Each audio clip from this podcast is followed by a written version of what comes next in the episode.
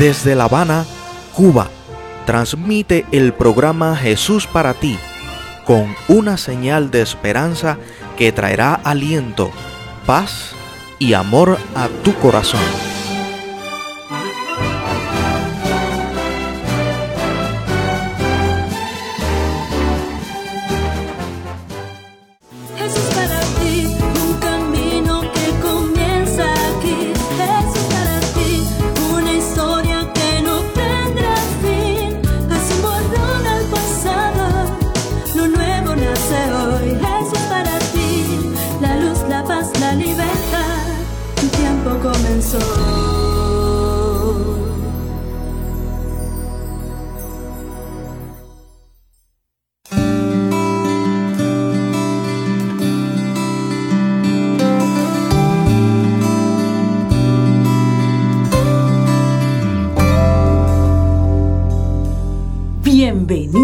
Familia de Dios. Sabes, funcionamos como los miembros de un cuerpo. Cada uno es importante. Bienvenido al grupo que cree en los milagros, porque los ha vivido. Aquí puedes encontrar descanso. Aquí puedes aumentar tu fe. No somos iguales. Pero somos semejantes en que cada quien tiene sus batallas. no somos ideales. Pero somos invencibles si avanzamos unidos. No somos perfectos. Pero Dios, nuestro Padre, Él sí es perfecto. Razón de más para quedarte. Somos familia. Somos su sangre. Somos su vida.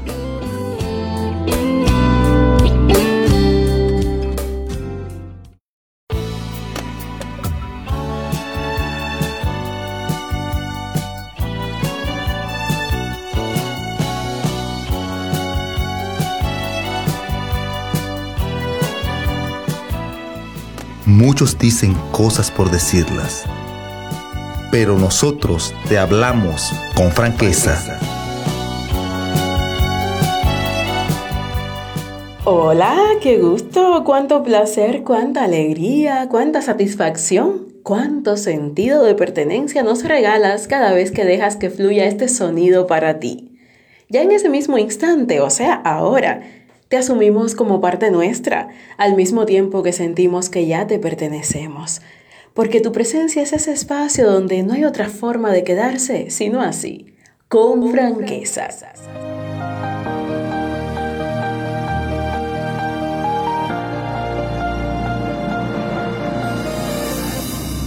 ¿Qué tal, amigo? ¿Qué cuentas, amiga?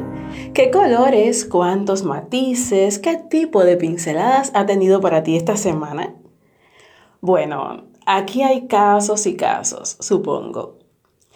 Yo sé que tal vez últimamente has hecho o has emprendido tantas cosas que si te dejo contarme, es probable que culmine el tiempo del programa y todavía estés enumerando experiencias, saboreando detalles, como si el tiempo se fuera volando y tú intentaras volar incluso más rápido que él. Ah, ¿no? ¿Que no? ¿Que no es tu caso? ¿Que últimamente apenas te has dedicado a respirar y lo justo, con el menor esfuerzo posible? ¿Que nada te apetece? No estás para nada. Es más, casi tienes que autoamenazarte con una paliza para levantarte por la mañana de la cama. Así andas. Andas que no entiendes de dónde alguna gente saca tanta alegría y tanto entusiasmo para vivir, trabajar, luchar, soñar, hacer cosas nuevas con lo mala que está la vida. Y no entiendes por qué hay algunos que se ven tan optimistas, tan dispuestos, con tanta fe, con tanta disposición, si al final, según tú lo ves, todo empeño es por gusto. wow, así luce tu panorama. Según el diccionario Oxford, la motivación se define como cosa que ayuda a una persona a actuar o realizar algo. La motivación es un estado interno que activa, dirige y mantiene la conducta de la persona hacia metas o fines determinados. Es el impulso que te mueve a realizar ciertas acciones y a persistir en ellas para darles culminación. Te quiero pedir aún más de lo que me estás dando y perdona si exagero, pero para este momento, ya más que compañía, yo te pido complicidad. Cierra los ojos y usa tu imaginación. Vamos juntos a la cocina de esa mujer que al menos por hoy no quiere ser ama de casa, simplemente intenta convertirse en chef para que hoy, al menos hoy, su marido y sus hijos tengan algo sabroso y preparado de una forma diferente para comer. Se bebe las recetas de cocina de internet rápido contando casi los megas que le quedan y al final tiene listo el plato nuevo. Huele delicioso. no te quedes ahí mirando, sintiendo el olor. Ven, ven conmigo al cuarto de aquel adolescente que apenas sabe de edición de imágenes, pero consiguió una aplicación nueva que le sirve y ahí está, poco a poco en su celular, armando un collage de fotos de la chica que le gusta, con un texto bonito encima para darle la sorpresa en su cumpleaños. Su corazón late a mil imaginando la sonrisa de ella cuando reciba la sorpresa, que de cierta forma también le vale como declaración. Y ahora déjalo allí y ven conmigo, ven. Mira, haz silencio, que estamos en el hospital. Ese señor que se ve desde aquí, el de la cama 5, tiene cáncer diagnosticado y según los médicos está difícil que dure mucho. Si te fijas, a cada rato cierra los ojos y los vuelve a abrir. No, no, no está durmiendo, está orando. Sí, en su mente planifica cada paso que dará para combatir contra la enfermedad. Dejará de comer lo que sea, beberá y comerá cada remedio que le ha resultado a otros. Y es que tiene un niño pequeño sin madre a su cargo y mientras otros ya se dieron por vencido, él simplemente no se puede dar el lujo él se siente motivado a darlo todo, a luchar. Ahí lo ves. La motivación es ese ingrediente que muchas veces distingue a las personas de éxito de las que se quedan sembradas en la mediocridad. Y es lindo, es lindo cuando notas que los demás se empeñan en estimularte, en motivarte. Pero bienvenido a nuestro mundo, amigo, amiga. Hola, feliz estancia en la realidad. A veces lo único que cosecharás de los demás es indiferencia, desmotivación. Y te tocará a ti motivarte a ti mismo. Te tocará a ti levantarte a ti misma. Dime, dime, ¿qué hacer cuando el marido y los niños llegaron, comieron y se llenaron y no te dieron las gracias por tu plato? ¿Qué hacer cuando llegó el cumpleaños de esa chica y con dolor notas que pusieron tu detalle bonito en varios estados de WhatsApp como un motivo de risa. ¿Cómo sentirse cuando la enfermedad no cede? Cuando das lo mejor de ti y el jefe sigue plantando cara. Cuando te esfuerzas y aún nadie parece notarlo. ¿Cómo?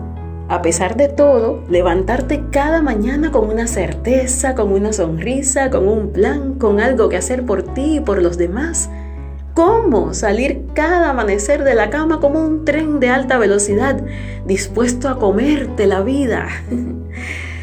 cómo tener siempre la motivación y que sea la correcta. Sencillo. Piensa en Jesús.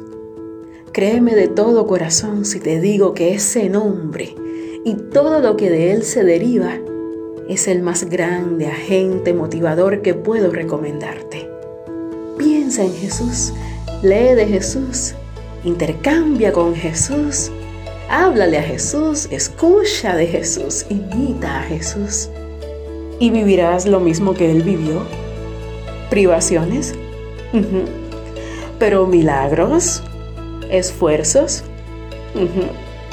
pero grandes éxitos. Madrugadas despierto, pero promesas cumplidas. Enemigos, sí, pero un montón de redimidos. Cruz, pero eternidad sin restricciones. Tú recuerda que tu fuente de motivación primordial la encontrarás en uno que no vive aquí, pero con gusto quiere quedarse contigo a vivir si se lo pides. Y mira, si lo pones en el lugar que merece, en el primer lugar, junto con él, tendrás motivación y además todas las cosas. Ponle el cuño con franqueza.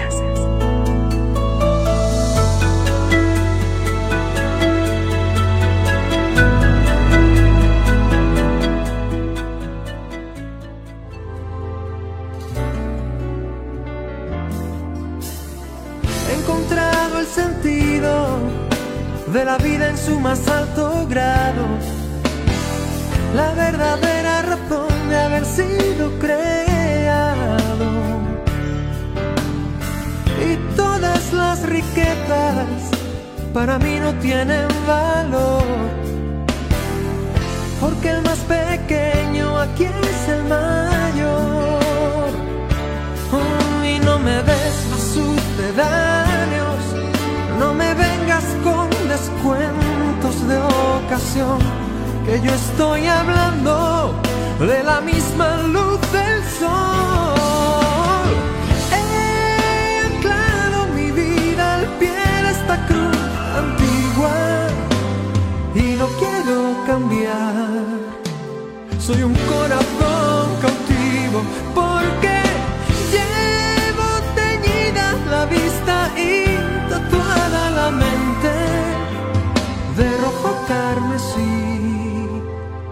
por la sangre de un carpintero inocente. Hola,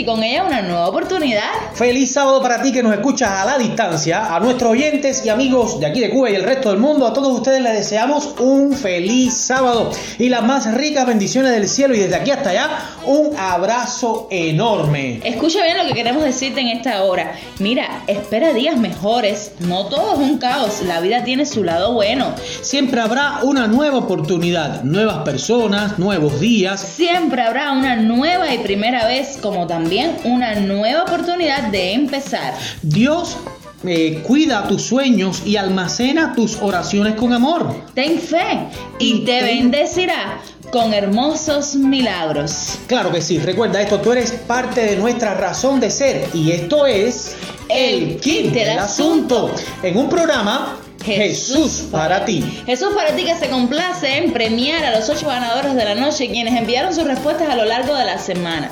Esta semana que ha sido diferente a las demás, pero no por ello deja de ser especial. Queremos felicitar a todos los participantes que tomaron tiempo para responder las 10 preguntas anteriores y muchísimos acertaron en sus respuestas, aunque hay algunos que se confundieron en una que otra, pero son las pequeñeces. Por eso, antes de decir los ganadores, hemos decidido decir las respuestas correctas de las 10 preguntas para que tú en casa, si fuiste de esos que estudiaste, eh, revises si hiciste bien y si no, pues aprendas de una vez y por todas porque esta es una nueva oportunidad. Mira, de las preguntas que estábamos haciendo, decía qué capítulo de la Biblia se repita dos veces en dos libros diferentes. Esta respuesta es Salmo 18 y segunda de Samuel 22. ¿Qué actitud tenían los jóvenes ante un anciano? Levíticos 19:32 decía que ante las canas te levantarás y honrarás el rostro del anciano.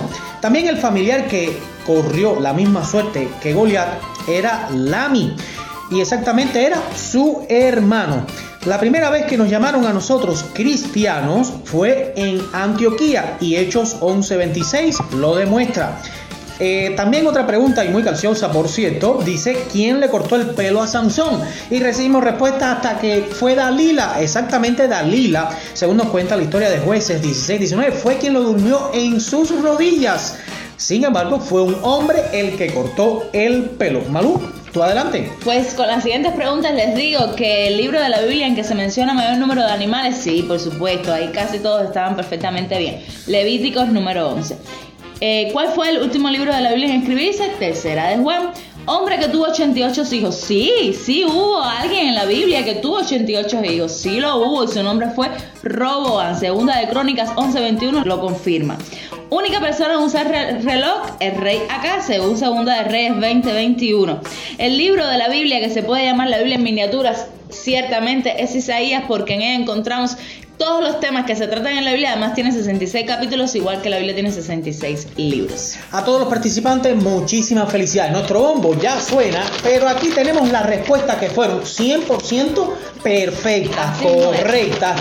Y a los que hicieron eh, eh, mayor explicación en lo que voy sacando los papelitos de estos, los felicitamos también con textos, con investigaciones sobre estas cuestiones. A todos ustedes, felicidades. Aquí vamos, listos ya, Malú. Ahí tienes tus ocho papelitos, pues abrir entonces. Pues a mí me complace premiar en esta noche en primer lugar a María Isabel Álvarez. Felicidades para ti nuevamente. Te saludamos allí a la gente de la misión Villaperla, ¿eh?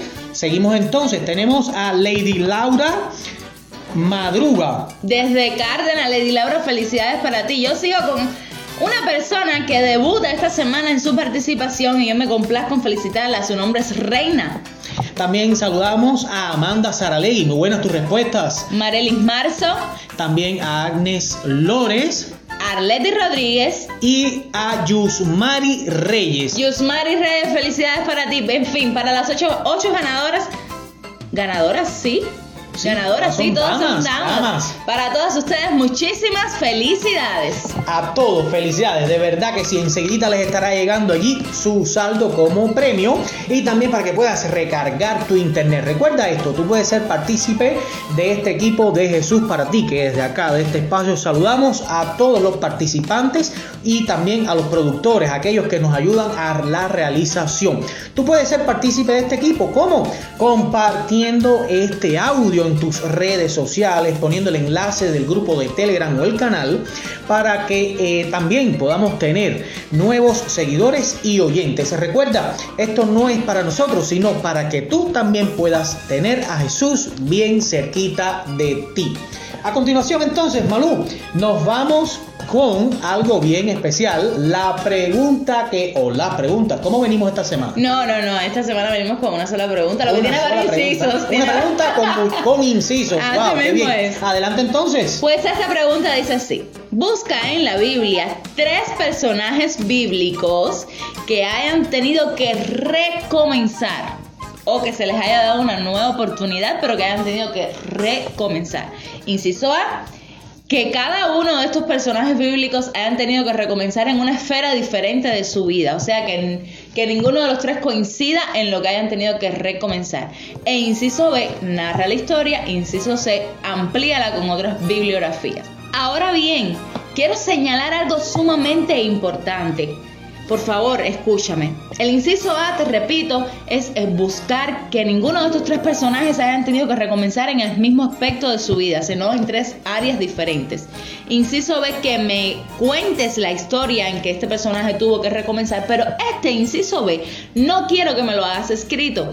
Queremos escuchar tu voz. Así que en lugar de enviar a los números de WhatsApp y Telegram un escrito con el inciso B, envía junto a tus respuestas un audio donde me narres la historia bíblica. Queremos escucharte esa narración. Queremos conocer que tu voz. de ti. E inciso C, pues eso sí, busca otra bibliografía que te- en la que te puedas apoyar para argumentar un poco de esta historia, de estas tres historias bíblicas. No olvides enviar tus respuestas a los números 5275-9991 y el 5294-8014, tanto en WhatsApp como en Telegram.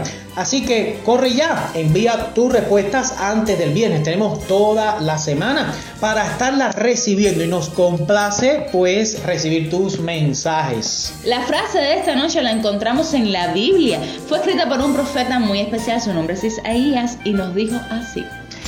Pero los que confían en Dios siempre podrán renovar sus fuerzas, podrán volar como las águilas, podrán caminar sin cansarse y correr sin fatigarse. La mayoría de las veces no necesitas un nuevo camino, sino una nueva manera de caminar. Érase una vez un nuevo comienzo. Con esta frase vamos terminando nuestro kit de la noche, querido amigo, brindándote una nueva oportunidad, porque la vida está llena de ellas y Dios renueva sus misericordias todas las mañanas.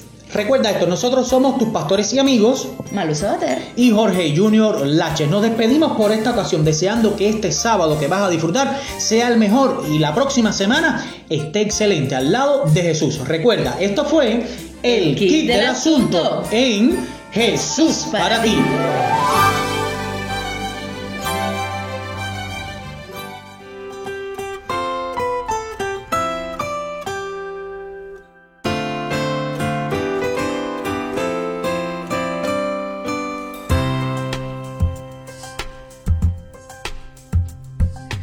Y ahora, querido amigo que nos escuchas, el programa Jesús para ti se complace en presentarte el mensaje del Señor en una palabra de aliento y fuerzas para tu alma.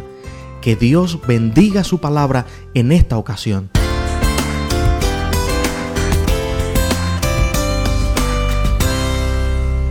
Dediquemos unos minutos a leer Marcos 14 del 12 al 25.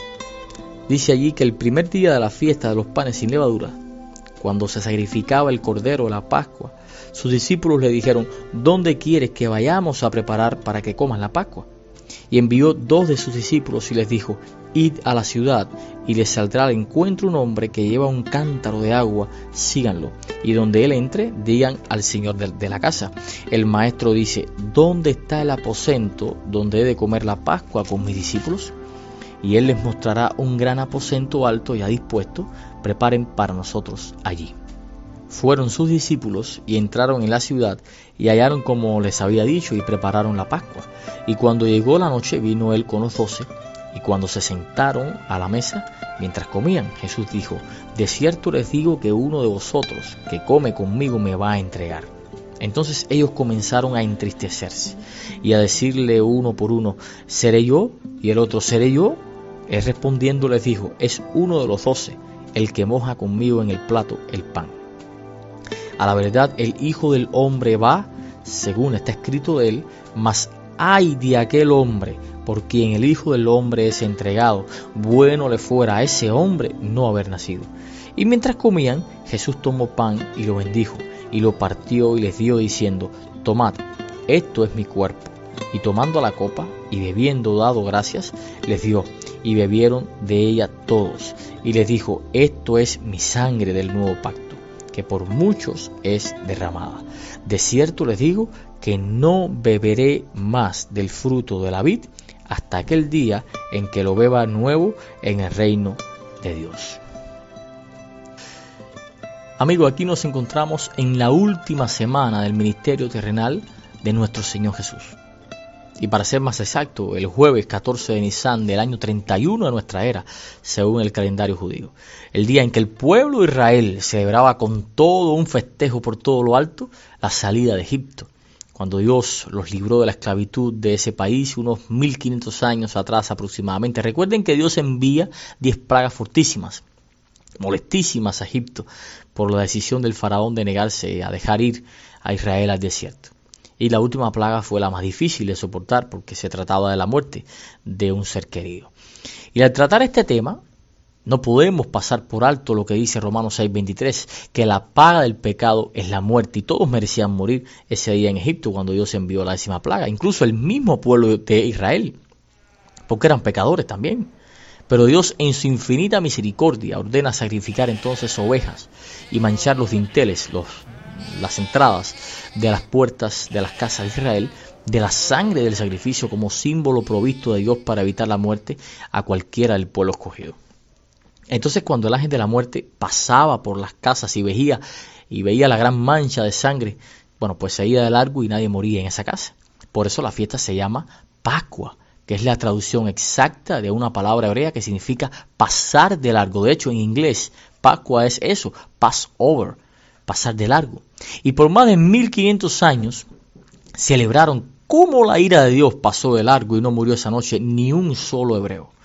Y ahora Jesús reúne a todos sus discípulos este día también para celebrar junto a su equipo de confianza y por primera vez le da un significado mayor, un simbolismo superior.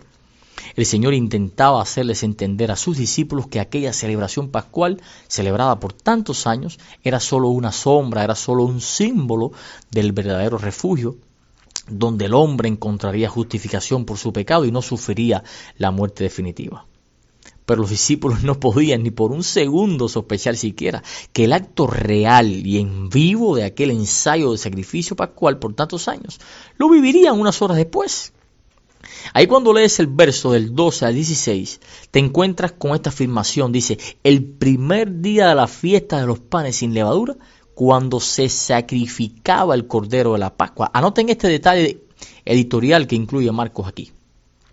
Mira, por más de tres años Jesús y sus discípulos estuvieron, estuvieron predicando el Evangelio sin residencia fija. Recuerden que él mismo dijo que no tenía ni dónde recostar la cabeza. Pasaba la mayoría de sus noches en su lugar preferido, el Monte de los Olivos, o quizás en casa de algún amigo, algo así, y con él todos sus discípulos.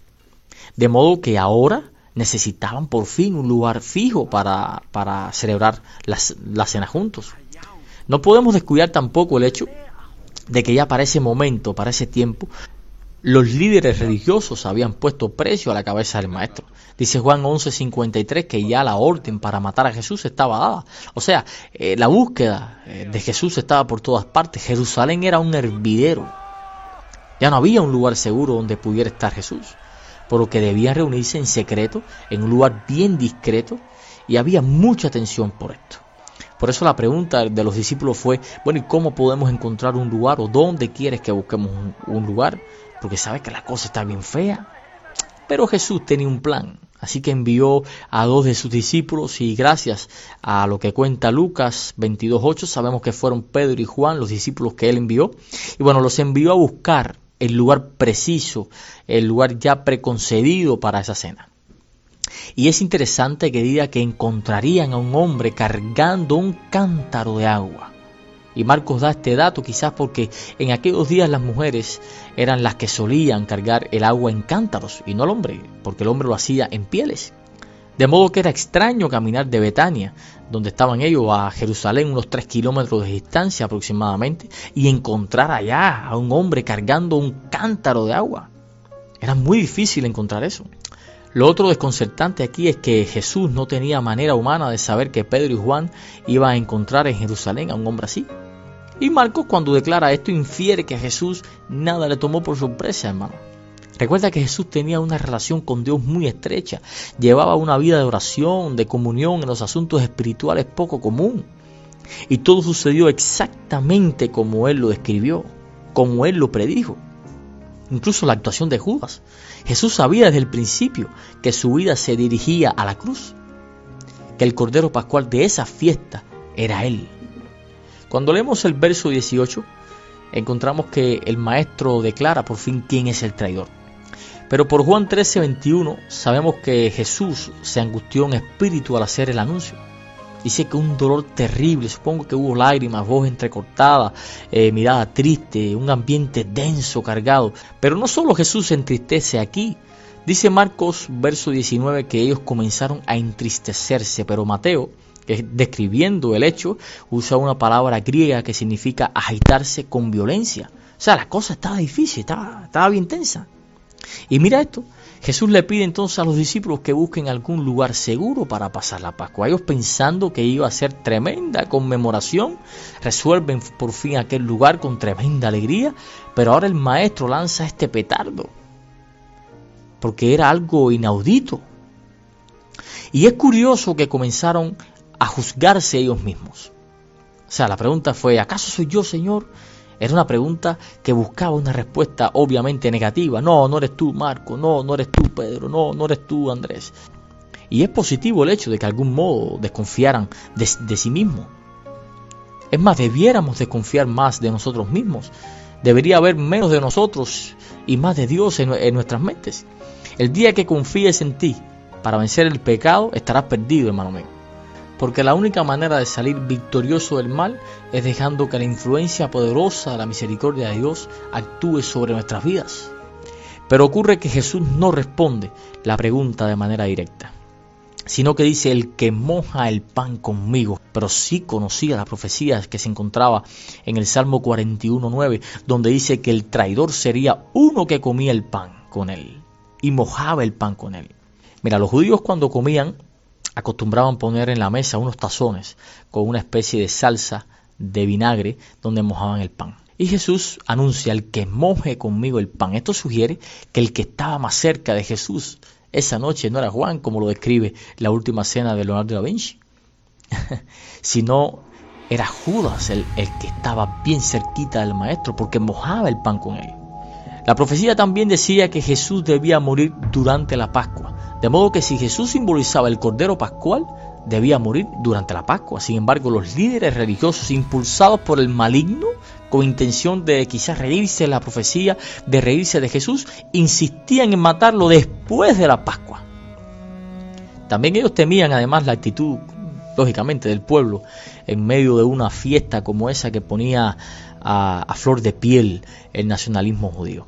Pero, hermano, ningún hombre puede frustrar los planes del Dios Altísimo.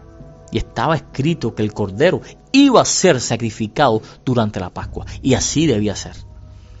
Ahora, ¿sabes cuál fue el móvil que truncó los planes de los sacerdotes de matarlo después de la Pascua?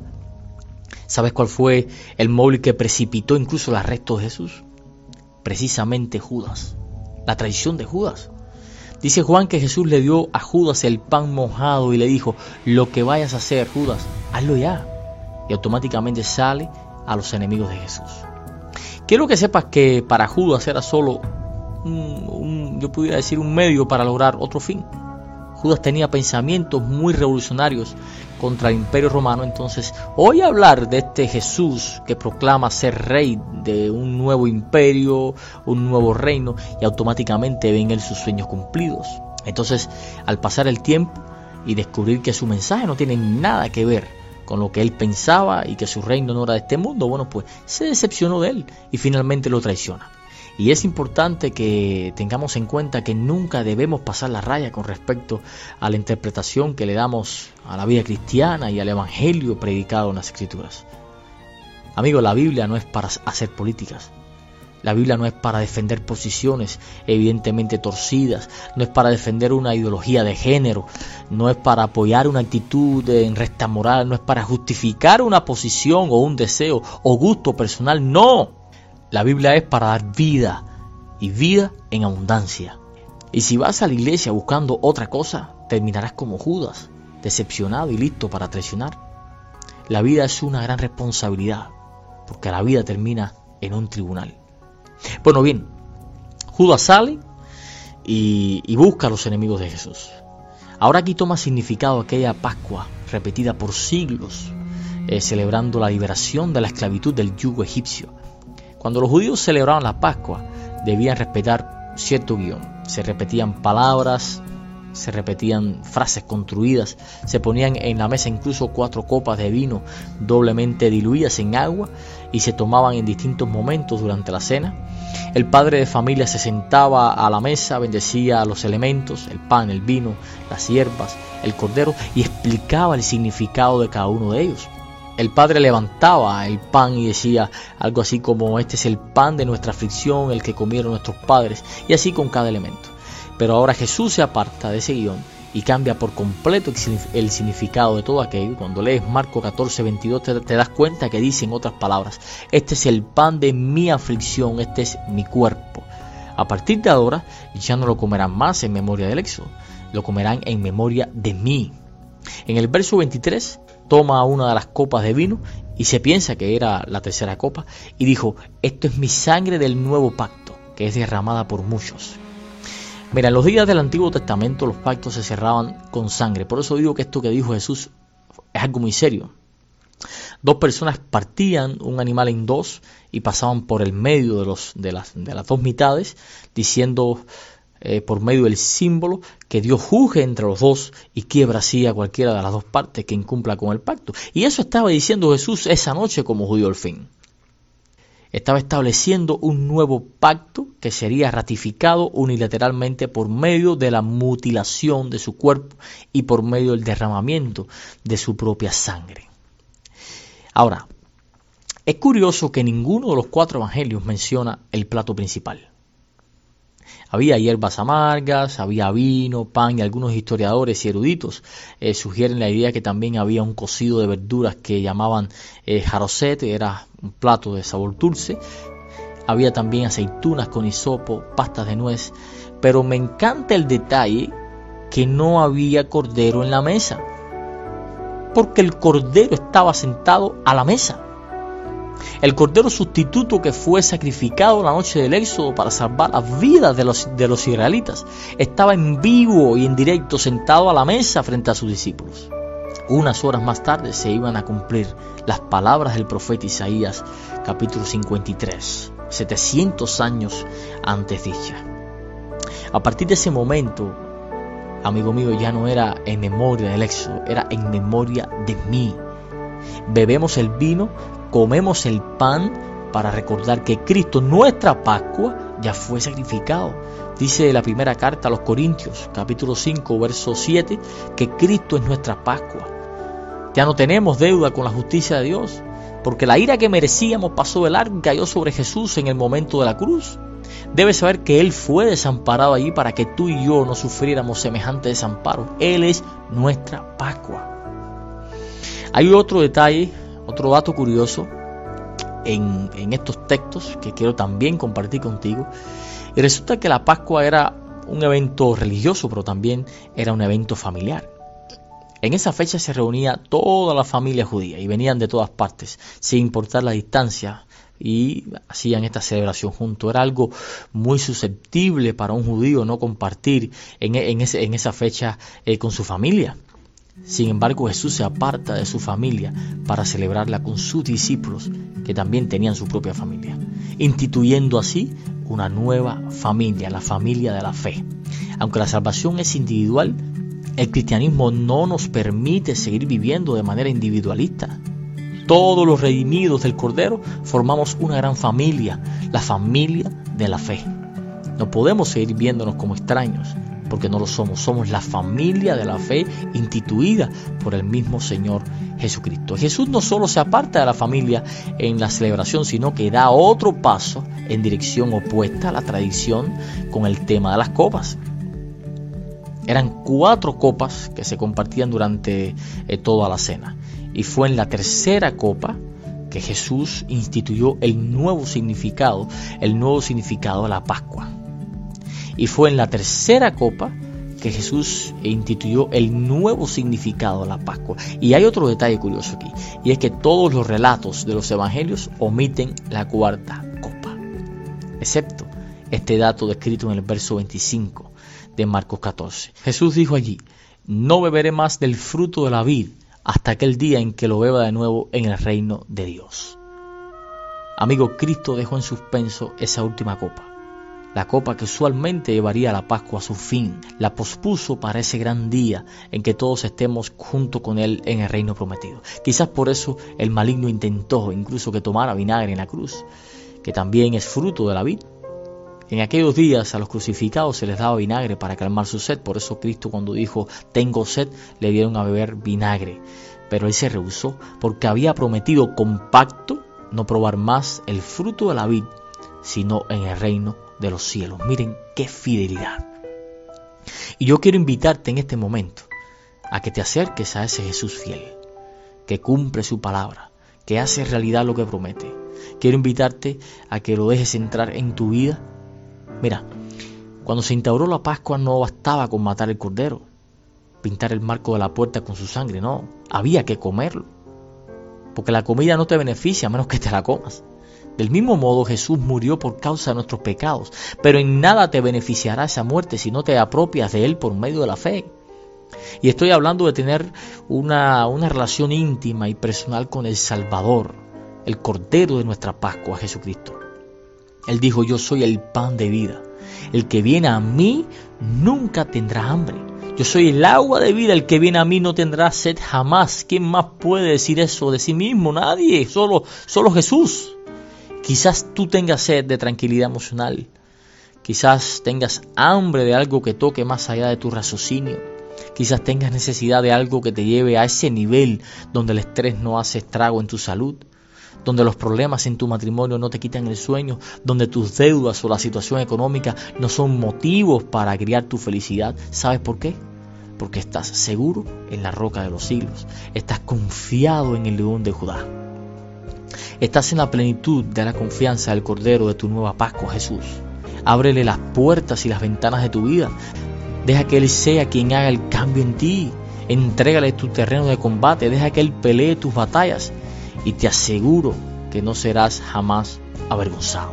Te aseguro que no te sentirás solo. No permanecerás en estado de pérdida. Y todo lo que hagas y todo lo que sucede en tu vida sucederá para bien, actuará para tu beneficio. No pierdas el tiempo. Dios te bendiga y te abrigue siempre. Tu hermano y amigo Pedro Carriles.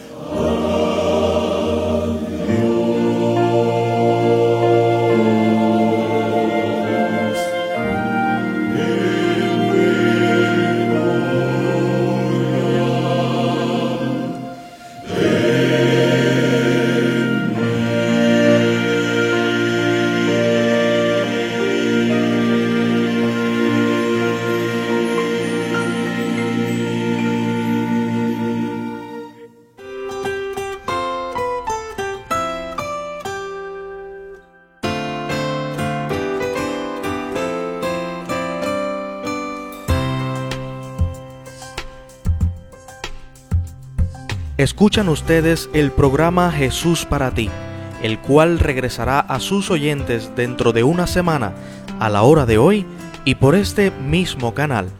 Compártelo con familia y amigos y recuerda, lo único que realmente importa es verte feliz abrazando a Jesús.